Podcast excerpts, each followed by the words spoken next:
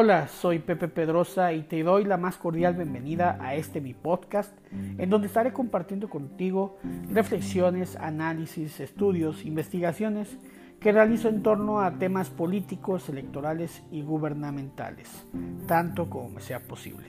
Espero que resulten de tu agrado y te dejo aquí la colaboración del día de hoy. Que la disfrutes.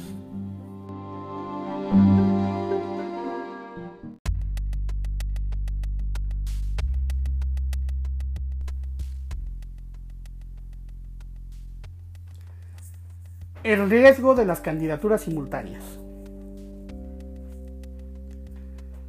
El pasado 28 de mayo se aprobó en el Congreso del Estado de Guanajuato una reforma electoral con la finalidad de adecuar nuestro marco jurídico para la próxima elección del 2021. Varias fueron las aristas de lo que se legisló, en su gran mayoría motivado por armonizar criterios electorales con los emitidos por los tribunales electorales o bien para dar cumplimientos a algunas resoluciones. Paridad de género, criterios de asignación de representación proporcional, derechos políticos de las comunidades indígenas y hasta la definición de la no separación del cargo en elección consecutiva, distrajo la atención de nuestros legisladores. Sin embargo, hubo una iniciativa presentada en forma conjunta por el Partido Verde Ecologista de México y el Partido de la Revolución Democrática, que fue aprobada y que apuesta por ser innovadora, pero bien podría resultar en una afectación a las competencias electorales. Todo dependerá del liderazgo, convicción y genuina intención de competir de los candidatos a presidente municipal. Las candidaturas simultáneas fueron aprobadas de manera unánime por todos los partidos políticos. Por supuesto, con el consentimiento del Partido Acción Nacional, que es la fuerza política con más votos en el Congreso. Las candidaturas simultáneas consiste en que el candidato a presidenta municipal pueda, si así lo decide el partido político que lo postula, formar parte simultáneamente de la planilla de regidores que accederían por representación proporcional por lo que de no lograr el triunfo podría garantizar el aspirante a formar parte del ayuntamiento, como regidor, claro está, y siempre y cuando logre el cociente electoral suficiente y según la posición en la lista. Lo anterior resulta de obvia justicia electoral.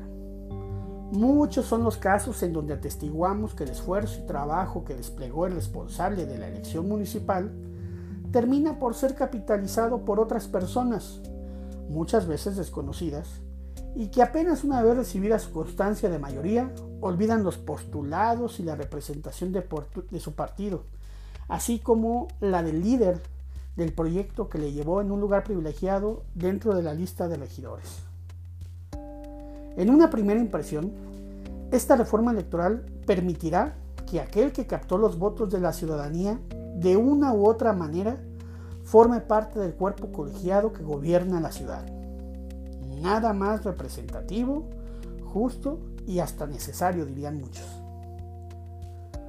En su justa dimensión, podemos decir que el silogismo electoral planteado por la disposición normativa es, es progresista y que cumple con las características que toda ley debe de cumplir siendo general, abstracta e impersonal. Es decir, que no favorece a nadie en especial, que es optativa y no obligatoria al momento de postular candidatos. Con ello, no se viola la autodeterminación de los partidos políticos y sin embargo, se avanza en una mejor representación ciudadana. Sin embargo, existen a mi juicio riesgos en tal determinación que no solo afectan a los partidos políticos que llegaran a tomar decisiones improvisadas, sino que incluso puede afectar el mismo proceso electoral y como consecuencia a nuestra democracia. Me explico.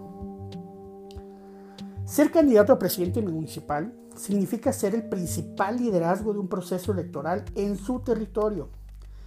Presuponemos que la designación que su partido realiza le antecede solvencia moral y política entre sus militantes, que las capacidades técnicas y hasta económicas encuentran solución con su postulación, significa en pocas palabras el reconocimiento de sus compañeros de que es el cuadro político más aventajado, el mejor preparado y más posicionado para presentarse en la justa electoral bajo las siglas de su partido.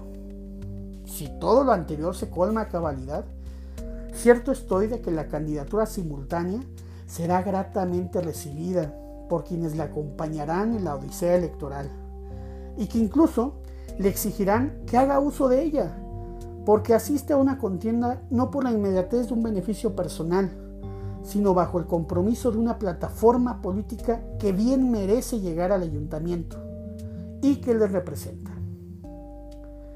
Pero, ¿qué pasa cuando el candidato no reúne los requisitos anteriormente descritos? ¿Qué pasa si la candidatura es un tanto improvisada y no obedece a un leal interés de representar a su fuerza política? Podríamos tener a candidatos, dicho entre comillas, a presidente municipal, que a mediados de campaña socaven el esfuerzo de su corriente política e incluso la negocien en el fragor de una campaña, pues saben que estarán ocupando un asiento en el próximo cabildo a pesar de su derrota.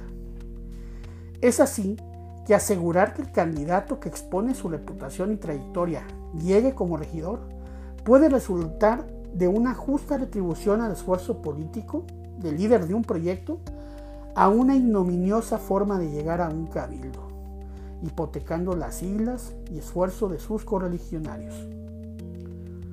¿Cuántos candidatos de partidos de oposición sin oportunidad de ganar, pero sí de lograr una regiduría, veremos haciéndole el juego al candidato puntero, que normalmente es el partido gobernante?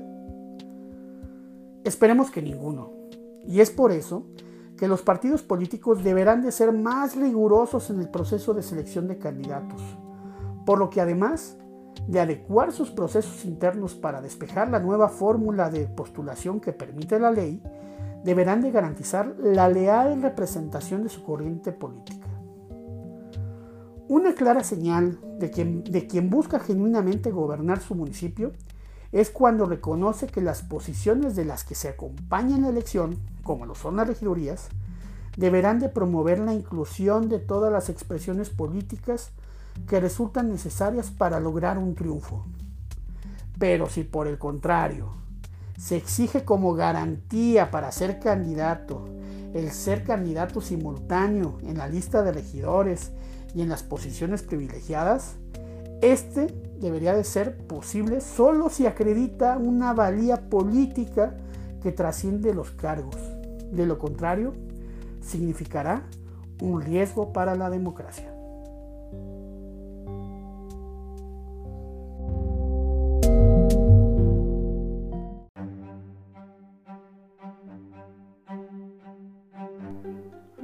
Muchas gracias por escuchar este podcast de esta última colaboración. Eh, me despido no sin antes rogar que puedas compartirnos, dejarnos tu comentario, igual seguirnos en redes sociales, estamos en Facebook como Pepe Pedrosa y en Twitter como arroba Pepe Pedrosa. Me dará mucho gusto recibir tus comentarios, tus críticas y hasta la próxima. Nos vemos.